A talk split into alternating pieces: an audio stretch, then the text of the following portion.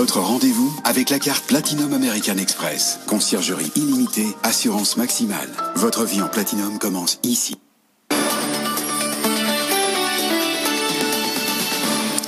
Allez, les 18h30 tout de suite, le journal de Faiza Younzi. Bonsoir Faiza. Bonsoir Edwige, bonsoir à tous. Et évidemment, on commence par cette réunion, la dernière chance ce soir entre Britanniques et Européens. Boris Johnson, le Premier ministre britannique, doit rencontrer à 20h30 la présidente de la Commission européenne, Ursula von der Leyen. Le Premier ministre britannique a soufflé le chaud et le froid aujourd'hui en affirmant qu'il était possible d'arriver à un bon accord commercial avant d'ajouter dix minutes plus tard qu'aucun Premier ministre britannique n'accepterait les demandes de l'Union européenne notamment sur le dossier de la pêche.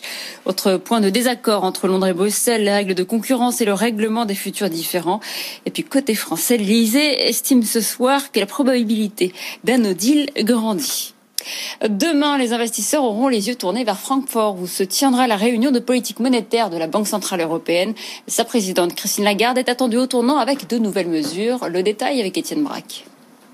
Peu de doutes persistent, la BCE devrait dégainer une politique monétaire encore plus accommodante. Un de ces leviers sera le PEPP, le programme d'achat pandémique, un dispositif inédit annoncé au printemps qui consiste à racheter jusqu'en juin 1350 milliards d'euros d'actifs.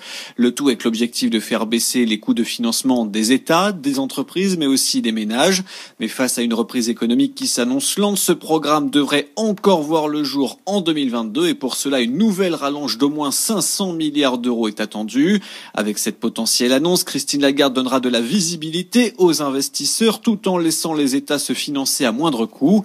La balle sera ensuite une fois de plus dans le camp des États et de l'Union européenne qui sont particulièrement attendus sur le plan de relance de 750 milliards d'euros. Et justement, peut-être un déblocage ce soir sur ce plan de relance. La Pologne et la Hongrie ont négocié cet après-midi un compromis avec l'Allemagne sur le budget européen compromis qui permettrait de lever leur veto. Reste à obtenir l'aval des autres pays avant le sommet européen de demain. Alors qu'en France, les derniers chiffres sur l'épidémie euh, du coronavirus pourraient remettre en cause la deuxième étape du déconfinement prévu le 15 décembre, l'Allemagne est également euh, très durement touchée par cette deuxième vague. Avec 590 décès comptabilisés en 24 heures, la chancelière Angela Merkel a exhorté aujourd'hui les députés allemands à durcir le confinement. Elle réclame la fermeture anticipée des écoles mi-décembre et celle des commerces non essentiels pour deux semaines au moins après Noël. Certaines régions ont d'ailleurs déjà pris les devants. On fait le point sur place avec notre envoyé spécial Amélie Rosic plusieurs régions d'Allemagne ont décidé d'imposer un tour de vis sanitaire. En Bavière, un couvre-feu est en vigueur depuis aujourd'hui dans certaines localités et ici, dans la région de Hesse, ce sera le cas à partir de vendredi. Mais ce que souhaite la chancelière allemande Angela Merkel, c'est harmoniser au plus vite les mesures au niveau fédéral. Une réunion avec tous les présidents ministres des Länder était prévue le 4 janvier. Elle aura finalement lieu dans les prochains jours. Pour l'heure, au plan national, les bars, restaurants, lieux d'activité culturelle et sportive sont Toutes les autres mesures sont prises au niveau local. Ce qui inquiète le gouvernement, c'est la courbe des contaminations qui ne s'inverse pas. Les hôpitaux sont au bord de la saturation. 80% des lits de réanimation sont aujourd'hui occupés. Des malades Covid-19 continuent d'arriver en trop grand nombre. À ce stade, l'Allemagne mise donc tout sur le vaccin. Ici, dans la région de Hesse, par exemple, 28 centres de vaccination sont prêts à entrer en action dès la validation par les autorités sanitaires et l'arrivée des premières doses. Validation sanitaire que pourrait accorder l'Agence européenne des médicaments à la toute fin du mois de décembre pour plusieurs vaccins. Et à ce propos, on vient de l'apprendre, elle a été victime d'une cyberattaque. Une enquête a été ouverte. Et sur le vaccin, le Royaume-Uni qui a démarré hier sa campagne de vaccination le déconseille désormais aux grands allergiques. Deux personnes ont en effet été victimes d'effets secondaires lors de l'inoculation du vaccin Pfizer-BioNTech.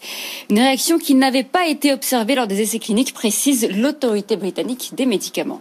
Et puis le troisième pays a donné son feu vert à ce vaccin, le Canada, qui vient de l'approuver. Les Canadiens devraient pouvoir se faire vacciner dans les prochains jours. Et on parle de, du fonds d'investissement Meridiam, qui, vous savez, fait partie depuis le début de l'offre de Veolia. Oui, inconnu du grand public il y a encore quelques mois, le fonds d'investissement fait parler de lui depuis la rentrée.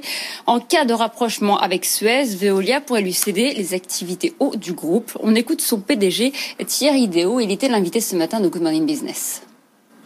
Le tour de table, il est plus que bouclé aujourd'hui. Je pense qu'on a plus de demandes que de capacité à répondre à, ces demandes.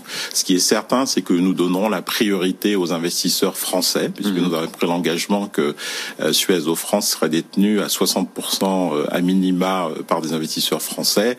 Donc, ce qui fera qu'on laissera plus de place à ces investisseurs français. Et ce que j'ai envie de faire, c'est de redonner justement cet esprit conquérant de la lyonnaise à Suez France, parce que je pense que les, les salariés, si j'ai l'opportunité euh, de leur présenter le projet, pourront être séduits par ce projet. Ce qui serait bien, c'est de pouvoir parler de projet aux salariés, d'un côté comme de l'autre, pour, avancer.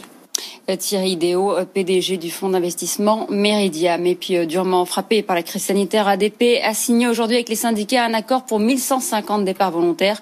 700 ne seront pas remplacés. La direction du groupe s'est engagée à ce qu'il n'y ait aucun départ contraint pendant un an. Merci Faiza, on vous retrouve à 19h30 euh, à suivre la ministre du Travail Elisabeth Borne. Mais juste avant, c'est l'alerte, le chiffre sur un thème qui va beaucoup intéresser la ministre.